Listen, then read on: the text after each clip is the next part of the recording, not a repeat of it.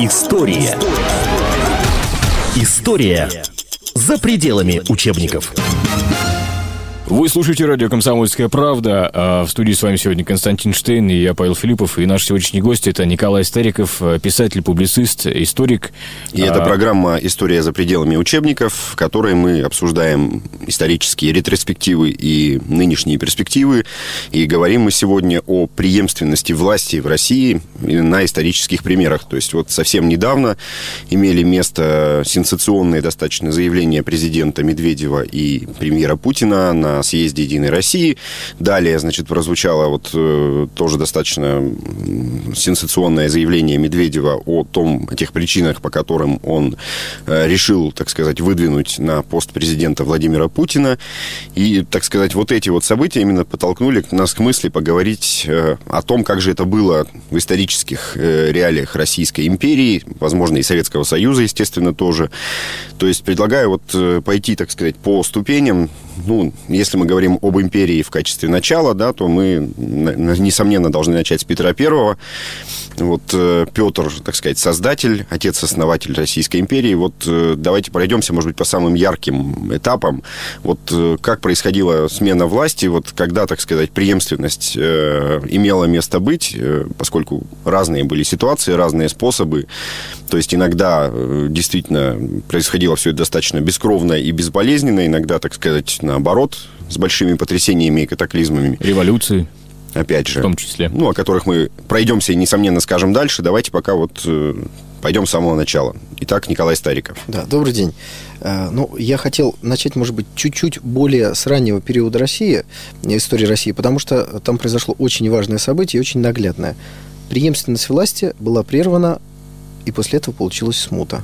Я угу. имею в виду смерть Бориса Годунова, дальнейшее воцарение Лжедмитрия, появление э, Василия Шуйского и, в общем, очень сложный Различных период. оккупантов. Да, вот угу. мы сразу с вами видим. Это угу. мы все знаем. Мы 4 ноября теперь празднуем День национального единства, когда удалось поляков выгнать из Кремля и более-менее восстановить э, суверенитет России. После этого выборы нового царя, но это уже как бы другая история. Новая династия как да, раз. для нас очень да. важно. Вот преемственность власти была нарушена, и немедленно началась на Руси смута, которая поставила под э, вопрос, собственно говоря, существование самого государства. Дальше уже в зависимости от подлости и патриотизма разные граждане и подданные России того времени вели себя. Да, там Семибоярщина ну, водится, да. при, старалась угу. пригласить иностранных оккупантов, то есть то шведского королевича, то польского, угу. и посадить его э, на престол. Патриоты, которые были ступенькой ниже, и Пожарский, и Минин собрали ополчение, и в итоге смо- смогли спасти. Аж из Нижнего Новгорода тогда они двинулись. Да, поэтому вот Москву, уже мы да. видим самый главный постулат. Как, угу. Какая-то проблема в передаче власти в России привела к катастрофе. Ну и фактически эти примеры еще не раз повторяются в российской истории, мы дойдем до них. А, далее, значит, давайте пойдем еще немножко вперед, поскольку нам предстоит обсудить достаточно много. Далее появилась династия да. Романовых, угу. и передача власти происходила, как и положено, в монархическом государстве от отца к сыну. Все это продолжалось, продолжалось, пока опять не началась некая проблема. Ну, от отца там и женщины были, вот все-таки. Вот ну, мы да, сейчас да. к женщинам-то и, да, да, собственно да. говоря, и подойдем. А, у Петра первого, о котором вы сказали, был угу. родной брат Иоанн, угу. который был неполноценно умственно. И еще была царица Софья. И вот после того, как не удалось, опять же, какого-то наследника угу. получить в единственном числе, там получилось практически троецарствие, когда были объявлены, э, значит, импер... Э, ну, тогда еще не императорами, а царями оба малолетних царевича, а царица да, Софья... Софья назначена опекуншей. Опекуншей, сказать, фактически да. рулила она. Угу. И внутри государства началась опять смута, начались какие-то интриги, там стрелецкое восстание спровоцировали для того, чтобы убить хотя бы малолетнего Петра. Это, кстати, отложило э, отпечаток на его характер и на его отношение ко многим событиям. Он хотя бы потому не любил э, русское войско того времени, стрельцов, что они его чуть не убили. Его можно ну, понять. разогнал в конечном счете, да. да поэтому заменил регулярный Опять армией. видим, угу. да, вот какая-то неурядица, непонятно, кто главный, и, ну, нет единоначалия, да, получается... И начинаются большие проблемы. Да. В этот момент в России никакого движения вперед не происходило. Она не смогла э, решить вопрос э, завоевания Крыма. Был неудачный поход во время того, как Софья э, руководила. Государство начинало деградировать. Угу. Петр I стал единоличным правителем. И сразу же сильный рывок вперед. Безусловно, это, конечно, зависело от его личностных качеств и так далее, но тем не менее это факт. Мы сейчас ну, не да, будем да, говорить. В временам он был очень сильным лидером. Какой ценой и как, угу, что. Угу. Сейчас не будем личность Петра обсуждать, но это факт, что как угу. только у руля стал один человек, государство резко двинуло вперед. Но опять же, да, какой человек? То есть, если бы это был не Петр, допустим, то и могли бы был получиться... Павел, например, если. А, подождите, до ну, дойдем еще, да. И да. вот тут Петр совершил угу. очень серьезную ошибку. Исходя из своих конъюнктурных э, необходимостей единолично проводить волю и назначать наследника, ну, он будет, изменил будучи, да. Э, принцип престола наследия, который угу. идет с незапамятных времен. Что он сделал? Он издал указ о том, что наследника не это не, не обязательно должен быть. Это не обязательно должен быть э, его, э, так сказать, нас, потомок Сын. по мужской линии, да. а тот, кого он назначит. Угу. В итоге Петр так никого и не назначил, после чего он умер. Но я думаю, что он был отравлен. И именно этим объясняется то, что он просто не успел сделать какое-то серьезное завещание. После чего опять некий период между царствия, и э, царицей становится его супруга Екатерина I, угу. которая, конечно же, не обладала какими-то государственными навыками, потому что была э, простой женой э, латвийского, шведского кирасира. Да? Вот После Статус-кво, да. То есть кухарка не смогла управлять государством. Опять Но она же... была выдвинута в определенными кругами. Опять же, mm-hmm. начались интриги, в которых люди думали больше о своих интересах, а не об интересах страны. Mm-hmm. Опять начинается некая деградация государства. Серьезная деградация, потому что после Петра, да, Россия только, так сказать, встала первый раз, можно сказать, с колен, серьезно, да, и в этот момент... Дальше идет целая цепь дворцовых переворотов, в результате да. которых опять Россия не двигалась вперед и не продолжала начатое Петром э, укрепление государства, его расширение э, во всех сферах. И, собственно говоря, вот этот период такой, можно сказать, ну, он называется период дворцовых переворотов, по большому счету, закончился с воцарением э, Екатерины II. Опять как... же, женщины, да, несмотря Опять на же, то, путем что... государственного переворота. Угу. Но в данном случае России повезло. И э, у руля нашей страны стала государственно мыслящая женщина, несмотря на то, что она была уже простой немецкой, ну, правда, не... Не женой Кирасира. Да, не женой Кирасира, э, э, а все-таки принцессой. Но, тем не менее, да, я не думаю, что там какие-то э, уж очень углубленное изучение истории политики присутствовало, когда она была молодой девушкой и проживала у папы. Но здравый смысл был. Я напоминаю, что в гостях на радио «Комсомольская правда» в программе «История за пределами учебников» у нас публицист, экономист Николай Стариков, известный писатель. Э, много книг у него издано в России, в том числе книги об исторических процессах. И говорим мы с вами сегодня о той традиции или не традиции преемственность власти в России. Вот исторические примеры, перспективы того, как это может быть сейчас, вот э, в самом недавнем прошлом мы опять столкнулись вот с подобной ситуацией, когда э, нынешний президент Медведев выдвинул на президентских выборах э, прошлого президента Путина. А вы знаете, есть уже анекдот на эту тему, что следующим президентом после этого будет восставший Борис Николаевич? По-моему, не смешно, если Нет? честно. Ну да, грустно. По-моему, грустно, да. Ладно, давайте ну, вернемся все-таки да, да, назад. Вернемся Мы остановились уже на Екатерине II, да, да, да. Собственно говоря, вот промежуток от Петра I до Екатерины II – это период, ну, как бы сказали, застоя, угу. если не движение назад и только с Екатериной II опять движение вперед. Опять единоличный правитель. Смотрите, блестящая плеяда полководцев, государственных деятелей. Пусть она их выбирала неким специфическим способом, ну, некоторых из них. Ну, да? Для женщины это, Да, ну, например, может быть фельдмаршала Суворова она угу. все-таки выбирала по каким-то другим качествам. Да? И э, Кутузов выдвинулся в это время тоже благодаря своим военным качествам, а вовсе не каким-то другим. Но множество иностранцев, опять же, приезжало в то время в Россию, и, да, и вот, э, так сказать, знаем и славные, так сказать, деяния как человек, ну, немножко поживший в Одессе, в хорошую, знаю, что они попадали сторону. в ту же атмосферу и, так сказать, выходили, да, вот на значимые посты именно благодаря вот правительскому удару Екатерины, можно, можно сказать. приглашать иностранцев, ничего страшного нет. Приглашали немцев, колонистов. Это нормальная политика. Если государственно мыслящий руководитель все это делает в интересах государства, это, да, нужным образом. а не в ущерб государству. Угу. При Екатерине Россия делает очередное э, территориальное приобретение. Мы получаем Крым, мы становимся реально сверхдержавой в Европе, да? Выход к морю, да. Но да. Екатерина угу. I тоже совершает ошибку в престолонаследии. Первая или вторая только? Екатерина II, конечно. Угу. Мы говорим о Екатерине II. Да. У нее был сын Павел, который ну, по было идее, видно, что должен человек... был бы быть ее... Подождите, вот тут хорошо, хорошо. нюанс. Должен был бы стать императором. Но поскольку действовал тогда закон, который принял Петр I, Екатерина имела возможность назначать наследника кого угодно. Кого захочет. И она решила, что будет лучше, если императором станет ее внук Александр. Угу. Его и воспитывали так, но это привело к тому, что ее сын считал себя, и вполне, согласитесь, э, имел на то основание, обойденным. Ну, его конечно. фактически сослало, сослали в Гатчину, его не обучали государственным делам, то есть через его голову хотели назначить его сына. Это привело и к конфликту между сыном, Отцом и сыном, отцом да, и, да, сыном да, и между э, конфликтом между Екатериной и Павлом, тоже между Ну и, матерью и собственно сыном. говоря, к тому, что Павел вот эту обиду транслировал, можно сказать, на всю страну, да, когда он пришел к власти, он выкосил все И в этот Екатерининское. момент Екатерина Мгм. умерла. И Павел становится императором. И внедряет э, на территории России, так сказать, филиал прусского царства, насколько я Ну, понимаю. у него там были тоже свои странности, но контексте. не будем все-таки его Да, мы не красить каким-то черной краской. Он Да. тоже очень важные вещи понимал. Например, он стал, стал главой Мальтийского ордена и попытался Мальту присоединить к России. То есть это, в общем, очень был серьезный шаг, потому что мы получали оплот в Средиземном море. Авианосец, ну, такой Да, именно поэтому Мгм. тут же туда приплыли англичане, освободили Мальту от французов, но как-то забыли нам ее передать, хотя мы были э, их союзниками, да? Ну, это нормально. В истории Но мы многое сейчас не о военных Да. э, Мы о каких-то делах.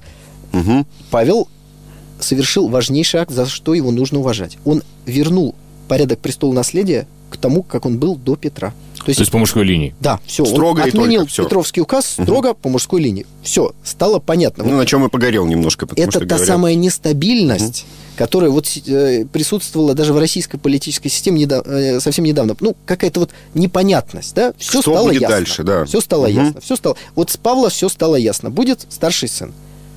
Дальше мы опять слышим эхо вот в этот момент нашей истории эпохи дворцовых переворотов, Мгм. эпохи, когда э, не было едино, единоначалия. То есть даже, казалось бы, в ситуации, когда все ясно, оно намаукнулось.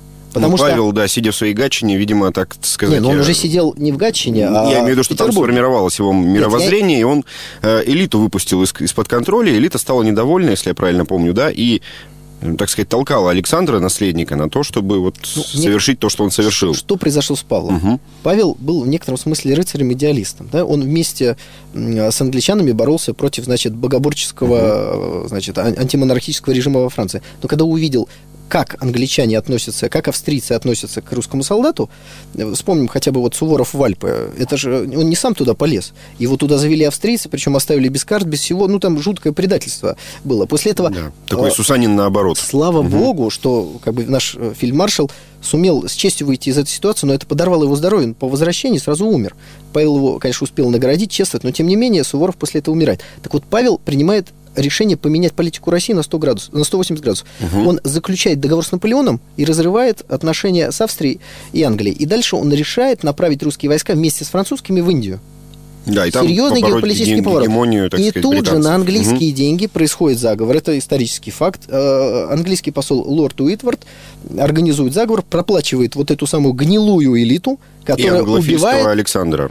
которая убивает Да, своего э, государя. На престол восходит Александр э, I. Единоначалие есть, но есть зависимость от Великобритании, Мгм. потому что он пришел на престол благодаря смерти своего отца. Может быть, он был идеалистом и думал, что папу как-то вот изолируют, но не убьют. Мы этого не знаем. Ну, тем- говорят, он лично чуть ли не принимал участие. Есть ну, такие нет, версии, да, не да, да. принимал. Я думаю, что Мгм. не принимал. И в итоге мы получаем государя, который ведет проанглийскую политику. Вместо того, чтобы с Наполеоном подружиться, Наполеон, собственно говоря, все время пытался это сделать. Он воюет, воюет, воюет, пока не терпит определенное военное поражение, и Наполеон принуждает очень мягко э, Россию э, к миру. Да, это Тильзитский Мгм. договор.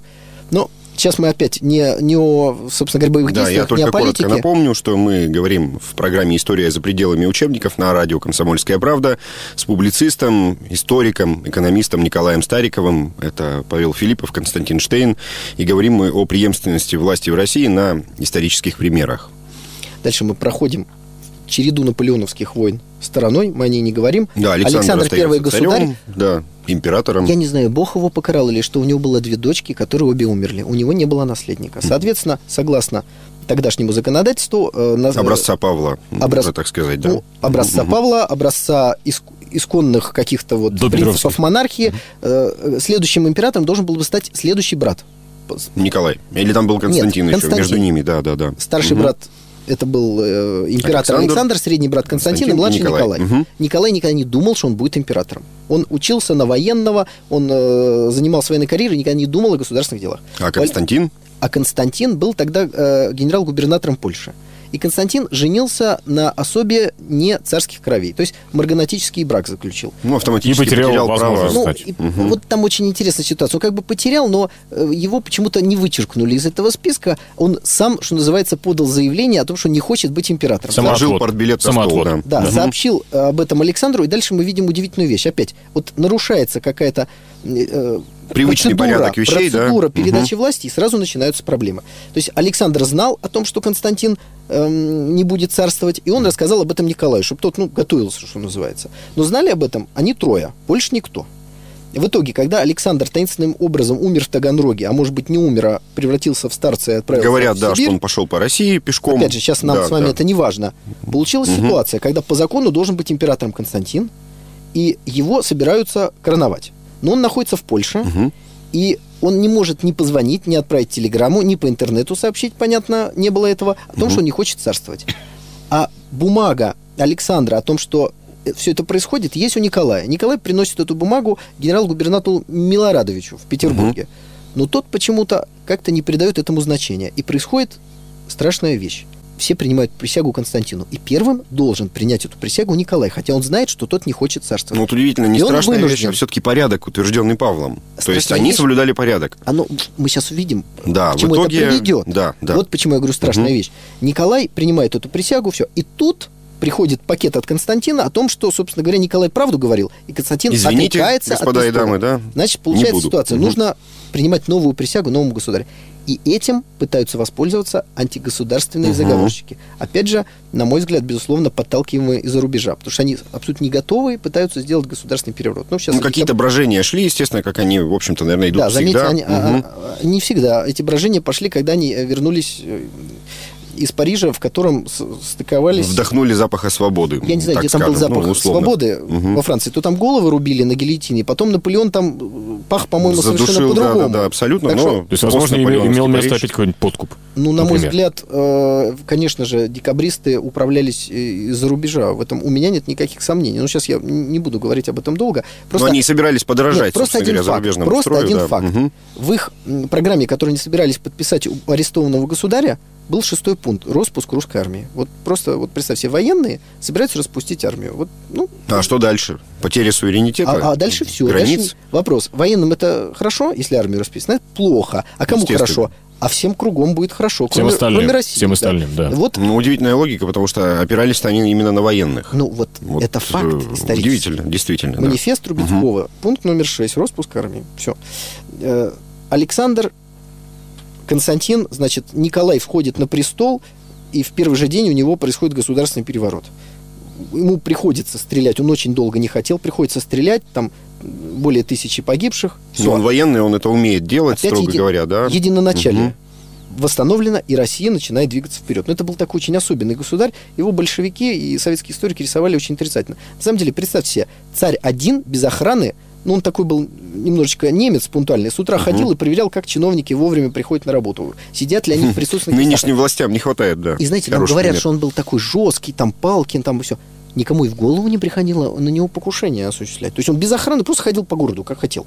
Это был последний ну, русский царь, да, который да. мог это делать. Между прочим, Сталин совершенно спокойно тоже по Москве ходил без охраны. Да, есть фотографии, которые да, это подтверждают. В годы угу, ходил, и там вот один белогвардеец с ним столкнулся, чуть не застрелил, что называется. Вы слушаете, напомню, программу «История за пределами учебников». В гостях у нас сегодня писатель-публицист Николай Стариков. Мы продолжим сразу после рекламы новостей. История. История за пределами учебников. Вы слушаете радио «Комсомольская правда». В студии с вами сегодня Константин Штейн, я Павел Филиппов, и это программа «История за пределами учебников». У нас в гостях э, Николай Стариков, историк-публицист, экономист, писатель. Мы говорили о преемственности власти в монархической России. Вот, э, наверное, пройдемся по временам уже советским. И говорим мы об этом потому, что совсем недавно, как мы знаем, на съезде партии «Единая Россия» президент Дмитрий Медведев выдвинул э, следующим президентом России в 2012 году году Владимира Путина. Э, Путин сказал, что Медведев возглавит правительство, и это будет хорошо. И поэтому тема преемственности, тема смены первого лица государства, так сказать, является сегодня для нас действительно интересной и актуальной. И с нашим гостем Николаем Стариковым мы говорим вот как раз э, о том, как это происходит каждый раз по-разному. То есть даже в советское время, да, Николай, как известно, это все тоже не происходило как минимум гладко. Вот начнем мы тогда, получается, с нашего первого так сказать, коммунистического вождя Владимира Ленина, да, Ульянова, который олицетворял собой, так сказать, являлся первым лидером советского государства. Как взяли власть большевики, думаю, что всем известно и очевидно. Ну да, Но мы вот не как... будем рассказывать порядок проведения Октябрьской революции. Да. У нас с вами сегодня другая цель. Поговорить о преемственности власти. Поскольку власть штука очень специфическая, то как бы ни называлось государство, какой бы государственный строй не был, это всегда обставлено определенными ритуалами и всегда вызывает определенные сложности. Да? Даже, казалось бы, среди единомышленников, ленинской гвардии, большевиков, как угодно. Вот неважно.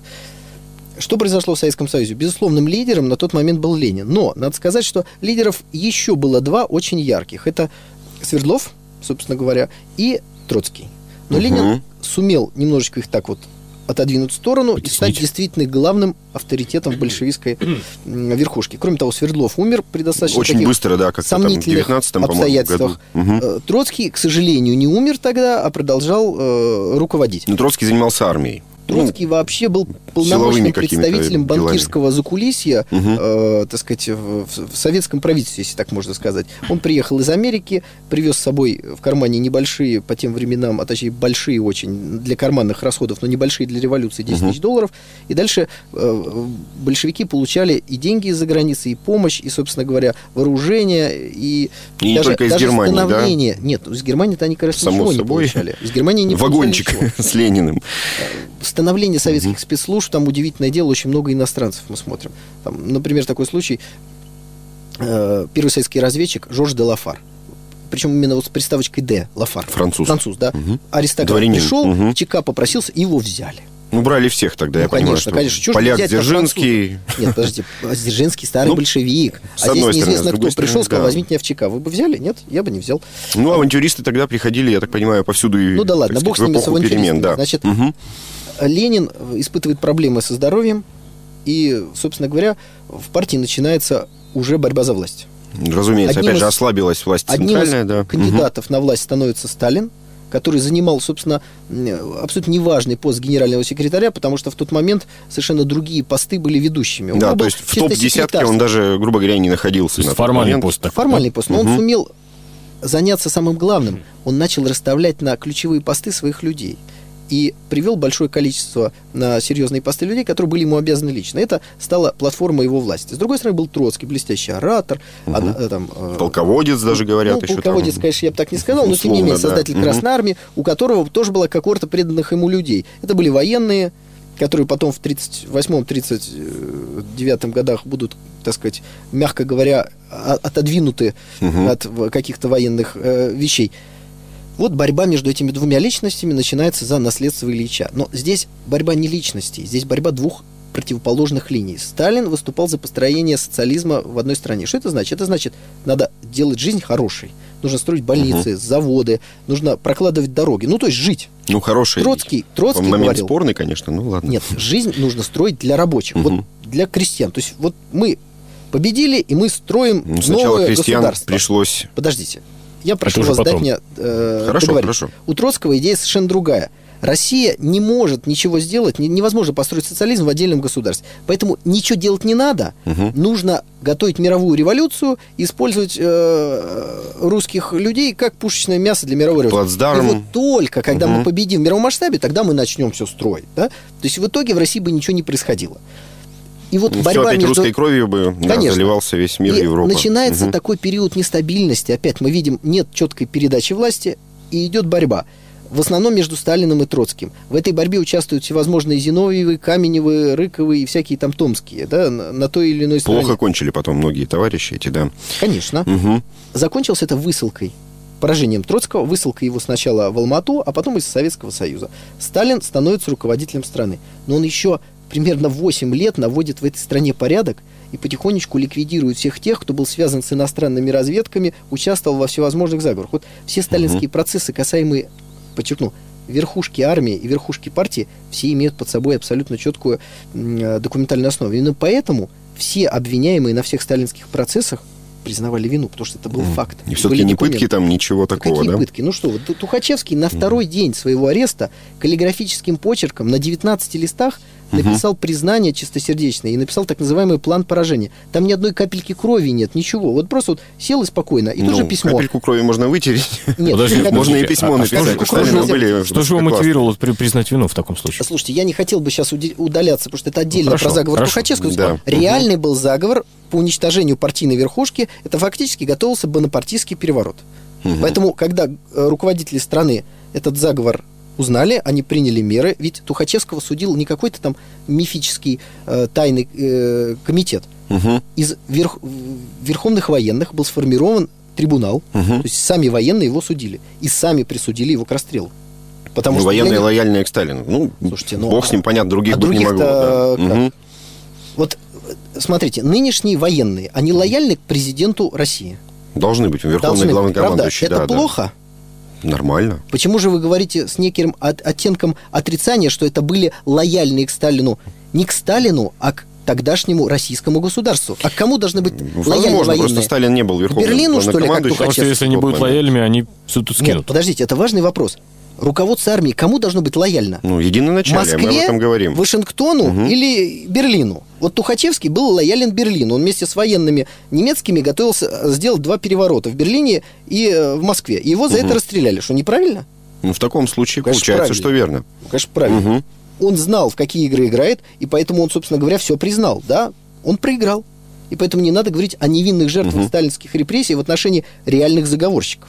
Но это высшее руководство. А потом все ниже... Это отдельный вопрос, который мы сейчас с вами не ну, будем... Ну, неважно, да, да. Мы Давайте говорим о другом. Дальше. Итак, угу. Сталин стал во главе страны. Единоначалие, угу. Проводится индустриализация, коллективизация, вырабатываются новые образцы вооружений, Советский Союз готовится к отражению агрессии, явные признаки которой с приходом Адольфа Гитлера в 1933 году угу. совершенно стали э, Очевидно. очевидны. На самом деле Гитлер был приведен к власти э, Лондоном и Вашингтоном. На эту тему у меня есть книга «Кто заставил Гитлера напасть на Сталина». Считаю вопрос абсолютно доказанным. Угу. То есть он без помощи Запада не то, что не мог прийти к власти, армии даже у него не было. Денег не было, ничего нет, территории не было. Ему... Но ему и Сталин помог ведь. Сталин вообще не помогал. Ну что Это, ну, учил это, танкистов, это из... летчиков, все-таки знаете, это уже доказанные он... факты. Знаете, сколько выучил Сталин летчиков и танкистов. Ну, давайте первое. назовем. Летчиков порядка 100 человек, танкистов порядка 30. Мы, наверное, представляем угу. с вами, что в германской армии их было несколько больше. А теперь самый главный вопрос. В каких годах работали эти школы? Вот скажите. 20-е, 30-е, да? То есть еще, так сказать, до того, Адольф как... Гитлер, угу. придя к власти, закрыл эти школы угу. немедленно. Ну, он был эвакуировал большим весь противником персонал. дружбы с Советским Поэтому Союзом. Поэтому сказать, да, да. что угу. Сталин помогал Гитлеру, невозможно. Гитлер закрыл эти Нет, школы Сталин помог и разорвал. да, да, да. И разорвал. Далее. Ну, угу. так вот, это исторический факт. То есть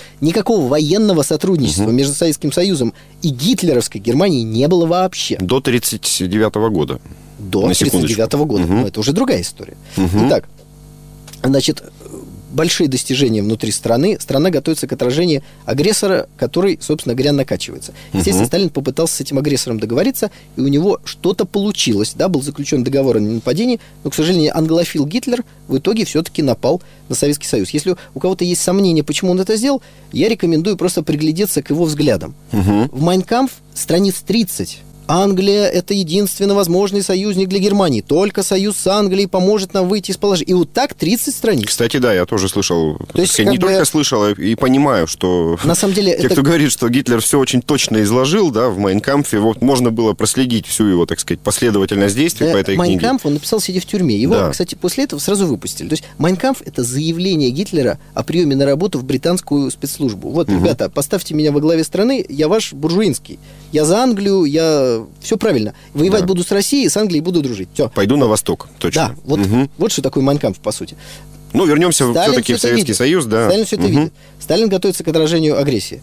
Происходит катастрофа 22 июня. Сейчас мы не будем э, ее, опять же, ну, обсуждать, ну, делу, потому да, что это делу требует власти. даже не одной программы, угу. а очень много. Угу. В итоге с, с огромным напряжением сил наша страна побеждает. И в этом колоссальная заслуга того руководителя, который стоял. Потому что когда мы участвовали в менее масштабной, в менее страшной Первой мировой войне с той же самой Германией, которая была не такая сильная, как угу. гитлеровская Германия, мы потерпели поражение. Ну, наша армия Потому была что слабее, у нас да? внутри страны произошла революция. Угу. Мы не военное поражение в Первой мировой э, войне потерпели. Революция, Изнутри, а потом да, приход рас- предателей расточила. Временного Мгм. правительства к власти разложила армию. И вот здесь, в 41 году, мы потерпели куда больше военное поражение. Но ничего не произошло. Ну, потому Ничего. что в тылу, да, Сталин достаточно Потому крепко что действовал. Сталин Мгм. знал, как делаются революции. Он был одним из революционеров.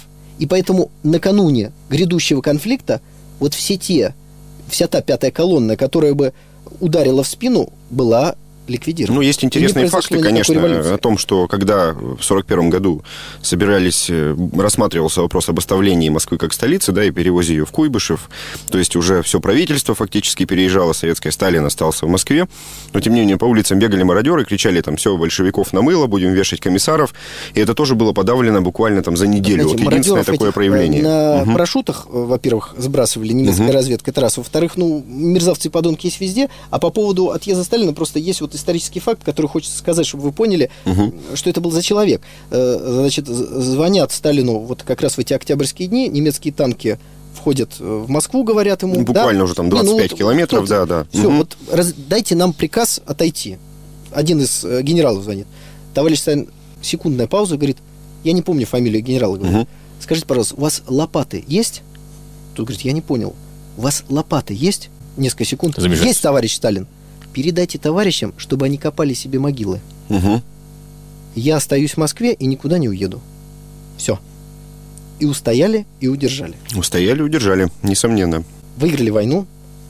Дальше Сталин отказался подписать Бреттон-Вудское соглашение, благодаря которому доллар стал резервной валютой. Мгм. Мы сейчас видим, что это такое. Это когда США процветает, весь мир загнивает.